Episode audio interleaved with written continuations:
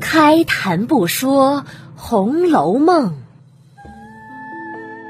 读尽诗书也枉然。我是一米，一米讲红楼，现在开讲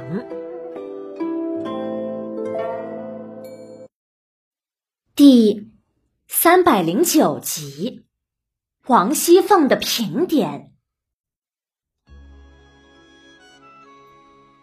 上一集啊，讲到平儿回来以后，给王熙凤汇报了议事厅那边发生的事。王熙凤啊，大大的夸奖了探春，说她以后可以成为自己的帮手。平儿就说还有几个也可以成为帮手的，却不想王熙凤听了却不以为然，轻哼一声：“哼，你以为人人都行呢？错了。”先说宝玉吧，他根本就不是能管家的料，纵然收服了他，也是不中用的。大奶奶呢，是个佛爷，也是不中用的。二姑娘迎春是个二木头，更不中用，而且啊，还不是这府里的人。四姑娘惜春呢，也不是这府里的，加上年龄还小，用不上的。大奶奶的儿子兰儿更小。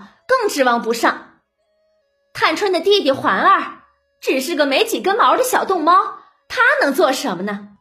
只会找那热灶火坑里钻去吧。唉，想到他和探春，我就感慨：明明都是一个娘肚子里跑出来的，怎么两个人的差距会这么大呢？想想就让人不解。那环儿啊，实在是难以让人喜欢。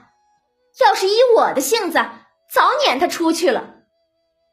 还有林丫头和宝姑娘，他们两个倒好，都是聪明伶俐之人。可是偏偏呢，又都是亲戚，不好来管咱们家务事的。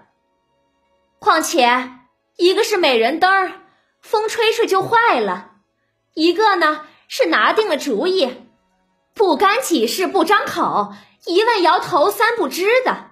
又能指望问他什么，让他帮什么呢？算来算去呀，只剩下三姑娘探春一个了。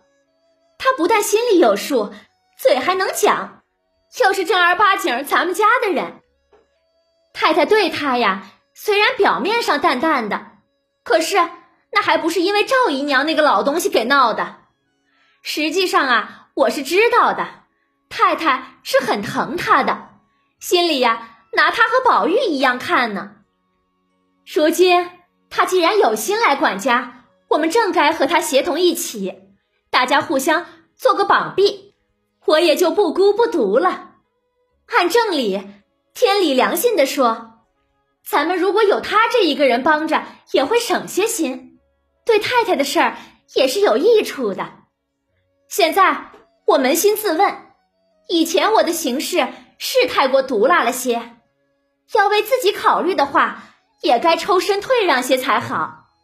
如果仍然是做事还不留余地，太刻薄的话，人人都会恨我的。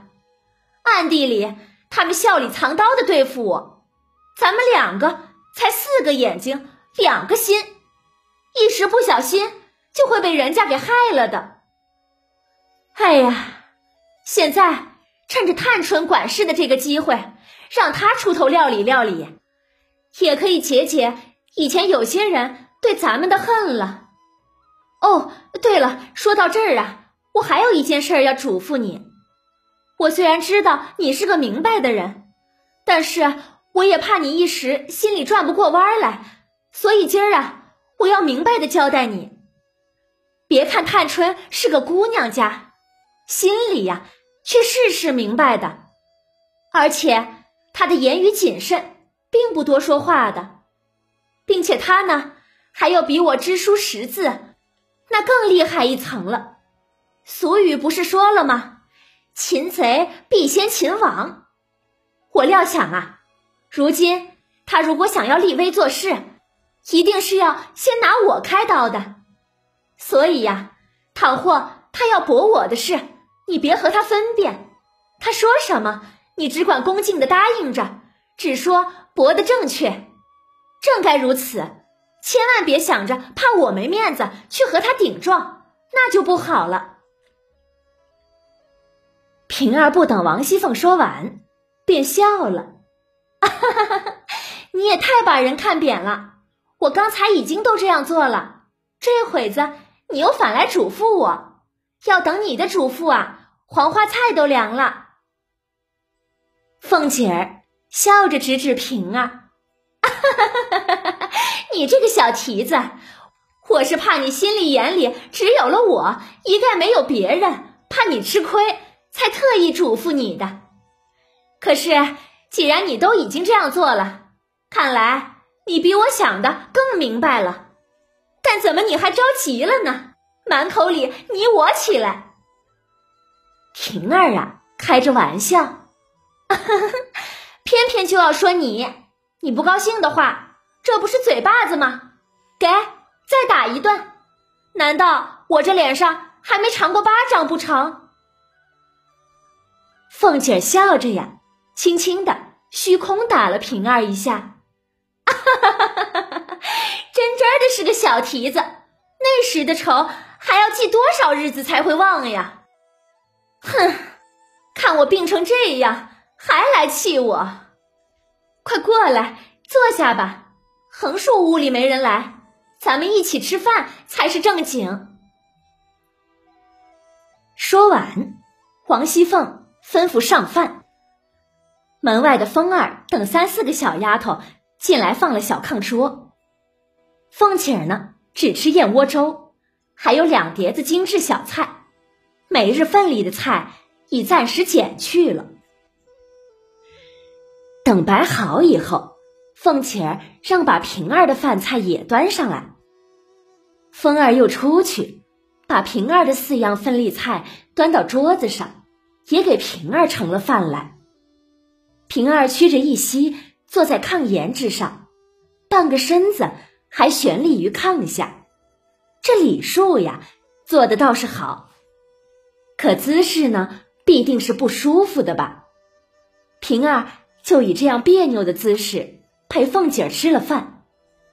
吃完以后，又服侍凤姐洗漱，漱完口，上了茶。凤姐儿啊，摆摆手，好了好了，这里不用你伺候了，你快过去吧，看看他们到底要商量什么事儿。哎，那我过去了。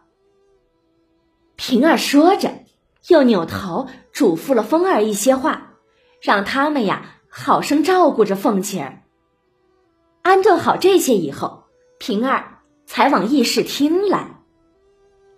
到了议事厅外，只见院中寂静，那些管事的媳妇们都已经散去了，只有服侍的丫鬟、婆子，以及李纨、薛宝钗、探春屋里的人在窗外站着听候。里面传来说话的声音，平儿听了听，他们姊妹三个正议论一些家务。好像正说着过年的时候到荣国府管家赖大家吃酒之事，还隐约说到了赖大家的花园。平儿啊，心中疑惑，不知道他们怎么会说到赖大家了。是啊，这管家的三个人说赖大家的什么事呢？欲知详情啊，就请下一集继续收听。一米播讲的《红楼梦》吧。本集讲完了，《红楼梦》原著的第五十五回就结束了。这一集呀，是王熙凤的独角戏，他把众姊妹、众兄弟都一一做了点评。从他的话中啊，我们能对王熙凤的为人有了进一步的了解。第一，王熙凤在某些方面是实用主义者，他把找帮手称为收服某人。如果让这人听到了此话，心里呀定会不舒服的。第二，王熙凤是个明白人，他也知道自己在府里树敌过多，因此啊，也想着解决之道。探春就是他最好的挡箭牌。第三，王熙凤也是个会做事之人，他知道做事需要团队，需要帮手。脂砚斋在这里呀，对此有个点评：阿凤有才处，全在择人收纳，绑臂羽翼，并非一味以才自恃者，可知这方是大才。是啊，建立团队，会选人用人，才是有才能的人。只会自己做事的。只能当个员工罢了，做不了领导的。而且呀，王熙凤也已经料定探春必会拿自己开刀的。从她嘱咐平儿的一番话，就知道王熙凤也是会做事、有胸襟的人。第四，王熙凤不但有苛刻的一面，也有会笼络人的一面。按照古代的礼节呀，作为丫鬟的平儿是不能称主人王熙凤你的。但是私下里，王熙凤却毫不在乎平儿称自己为你，而且呢，还让平儿和他同桌进餐，这也是不符合古代礼法的。对此啊，脂砚斋点评道：“凤姐之才，又在。”能邀买人心，是啊，说的不假。第五，我们也能从王熙凤的言语中体会到王熙凤对宝钗待遇的不同。王熙凤和薛宝钗那是有血缘关系的，王熙凤的父亲和薛宝钗的妈妈是兄妹，可是王熙凤呢，对自己的这个堂妹。却十分的疏远和客气，他对平儿称薛宝钗是宝姑娘，看似尊重，里面却透露出距离感。而上一集呢，他对平儿称林黛玉为林妹妹，本集呀又称林黛玉为林丫头。对这个和自己并无血缘关系的妹妹，王熙凤的口气里。却透露出亲近和热情来。我想啊，这和王熙凤的心思有莫大的关系。